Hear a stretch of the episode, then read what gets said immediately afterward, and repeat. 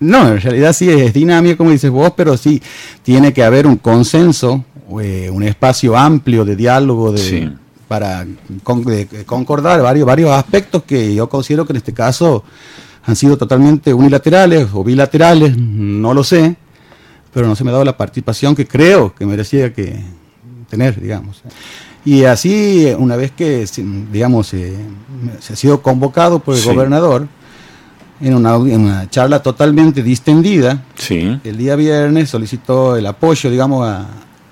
cuando se, le comentó del, tema de la posible representación, como les digo, todavía no está finiquitado el tema de la representación legal del Partido Solidario aquí en Santiago.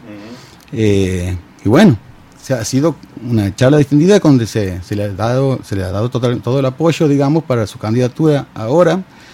eh, para gobernador el 14 de noviembre.